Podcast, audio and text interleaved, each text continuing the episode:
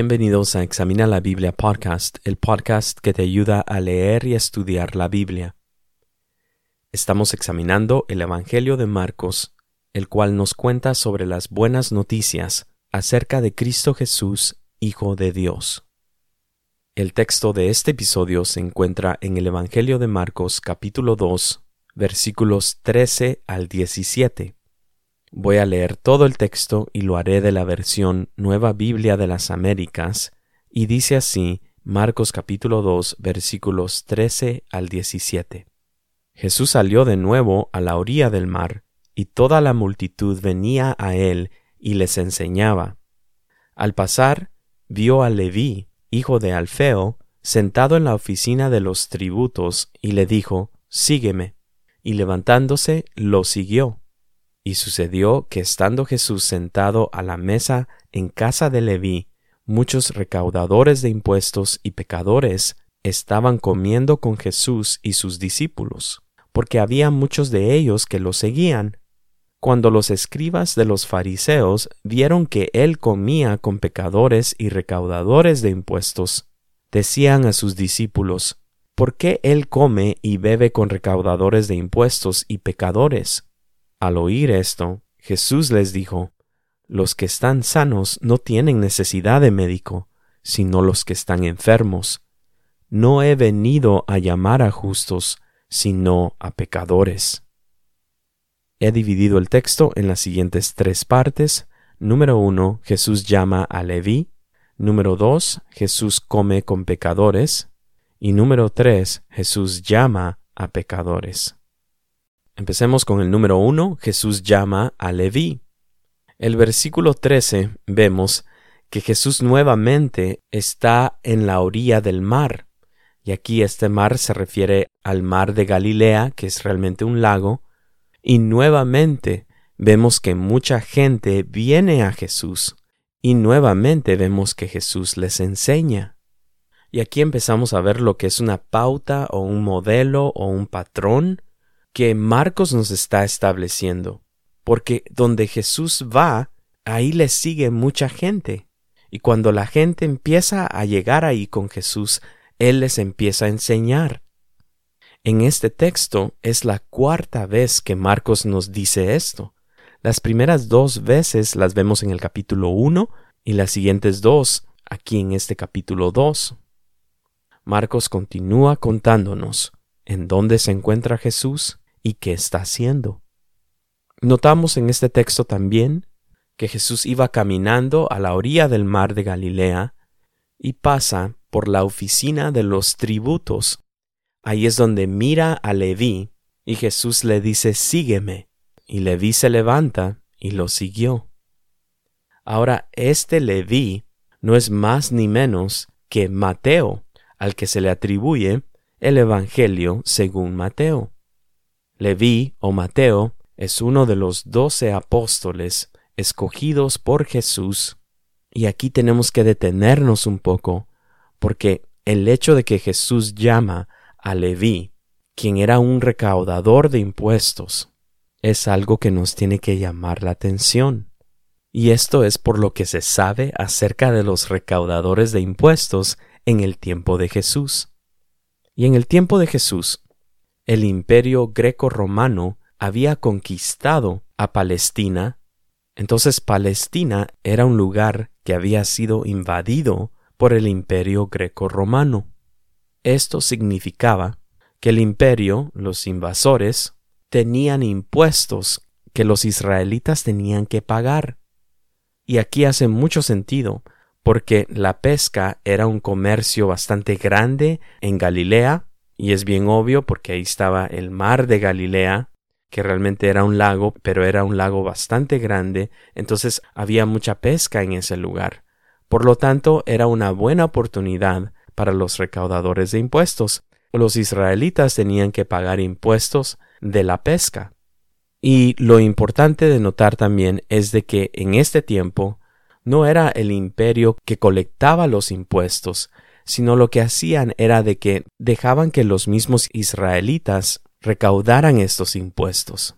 Entonces se podrán imaginar que si un israelita iba a ser un recaudador de impuestos, se estaba alineando con la invasión de este imperio.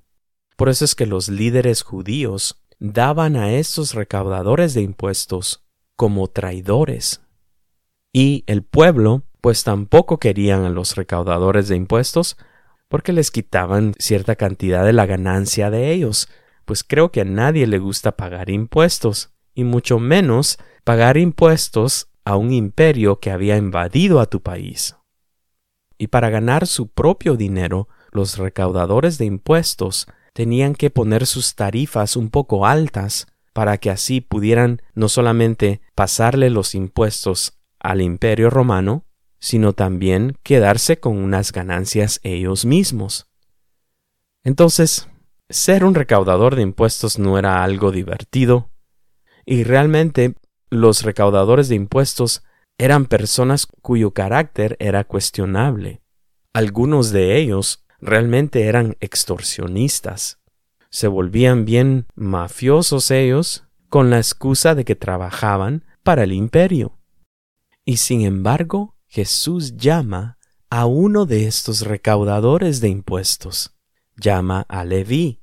Y Leví responde positivamente e inmediatamente y se levanta y comienza a seguir a Jesús. Podemos notar entonces que había una diferencia de cuando Jesús llama a cuatro pescadores, a Simón Pedro y a su hermano Andrés, luego a Jacobo o Santiago, y su hermano Juan, que eran pescadores, y ahora viene Jesús y llama a un judío recaudador de impuestos, que posiblemente hasta les haya cobrado impuestos a estos cuatro pescadores o a algunos de sus amigos o parientes. Tendría que haber sido un poco escandaloso el hecho de que Jesús llama a Leví. Continuemos adelante con el número dos. Jesús come con pecadores. Marcos nos cuenta que después de que Jesús llama a Leví, vemos a Jesús sentado a la mesa, comiendo con Leví y con otros recaudadores de impuestos y pecadores. Esto tuvo que haber sido una imagen muy impactante para los que lo estaban viendo. El texto nos dice que había muchos que le seguían a Jesús. Entonces me imagino que estos recaudadores de impuestos y pecadores, nos dice el texto, estaban muy curiosos de qué era lo que estaba pasando, qué era esto de que Jesús estaba llamando a uno de ellos. Esto no era algo que se veía en ese tiempo. Habían otros rabinos que escogían a discípulos, pero este rabino viene con un recaudador de impuestos y lo llama a ser su discípulo.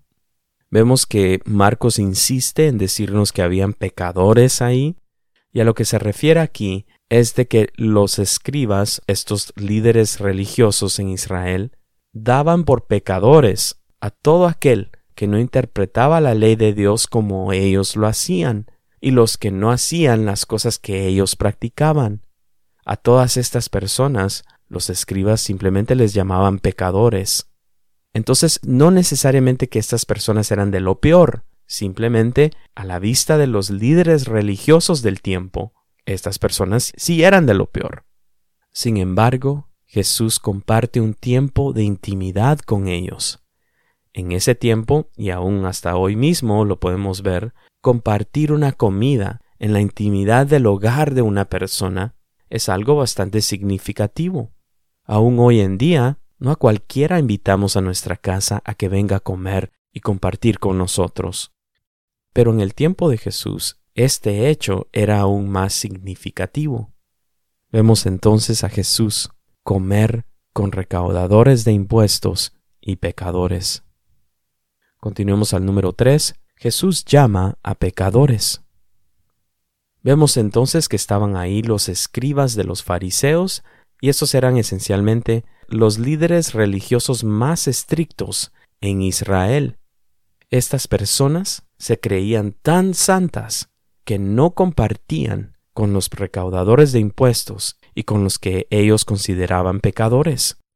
Si no veías las cosas a la manera de estos escribas de los fariseos, simplemente eras considerado un pecador.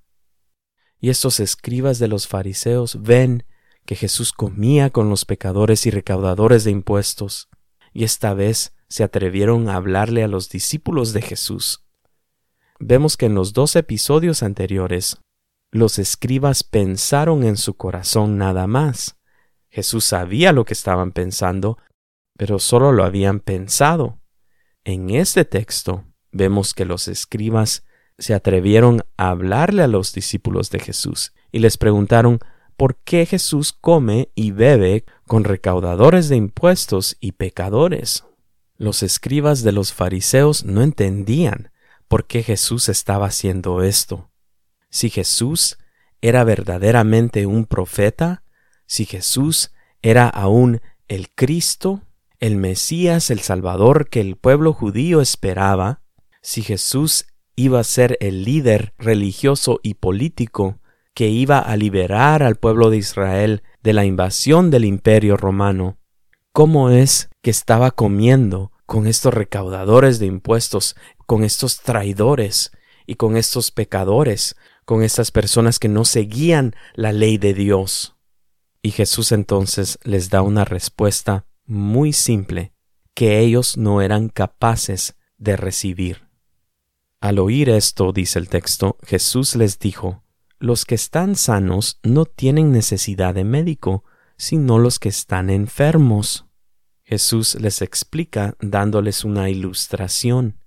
Recordemos que los escribas eran muy indiferentes a las necesidades de los demás los escribas también necesitaban de Jesús, pero ellos no podían ver su necesidad. Pero no así los recaudadores de impuestos y los pecadores. Ellos por lo menos percibían que no estaban bien delante de Dios. Por eso fue que cuando Juan el Bautista empezó a predicar y a bautizar a las personas, otro de los evangelios, no el evangelio de Marcos, nos cuenta que entre esas personas que llegaban a bautizarse estaban los recaudadores de impuestos. Jesús venía por los enfermos, y los enfermos que se veían como enfermos, no a los enfermos que pretendían estar sanos, sino a los enfermos que eran conscientes de su condición. Los escribas de los fariseos no podían pensar en una razón por la que Jesús se sentaba a comer con los recaudadores de impuestos y pecadores. Y Jesús toma ese pensamiento de ellos y le da la vuelta a ese argumento y dice, no haría sentido que un médico viniera a un sano. Lo que hace sentido es de que un médico llegue para los que están enfermos. Por lo tanto Jesús dijo, no he venido a llamar a los justos, sino a pecadores. No era que los escribas de los fariseos eran justos, sino que ellos creían que eran justos. Pero no así con los recaudadores de impuestos y pecadores. Ellos eran conscientes de que eran pecadores, que no seguían a Dios como deberían de hacerlo, que no cumplían con la ley de Dios como deberían hacerlo. Ellos estaban conscientes que se habían alejado de los caminos de Dios. Ellos tenían una idea de qué es ser sano, mas sin embargo estaban en condición de enfermos. Jesús, estando en forma de Dios, compartiendo una misma gloria con Dios Padre y Dios Espíritu Santo, siendo parte de una perfecta comunidad de amor, dejó esa gloria y se despojó de sí mismo y tomó forma de hombre, a su divinidad le añadió la humanidad, y él vino a llamar no a los justos, sino a llamar a pecadores.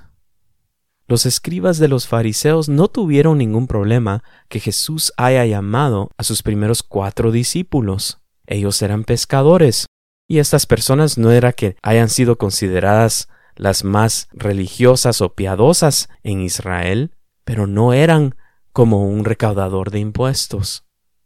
No fue hasta que Jesús llamó a Leví, a un recaudador de impuestos, que los escribas de los fariseos cuestionan las decisiones de Jesús. Cuestionaron por qué Jesús comía con esta clase de gente. Y Jesús les dice, es precisamente a esta clase de gente que yo vine a buscar y a llamar.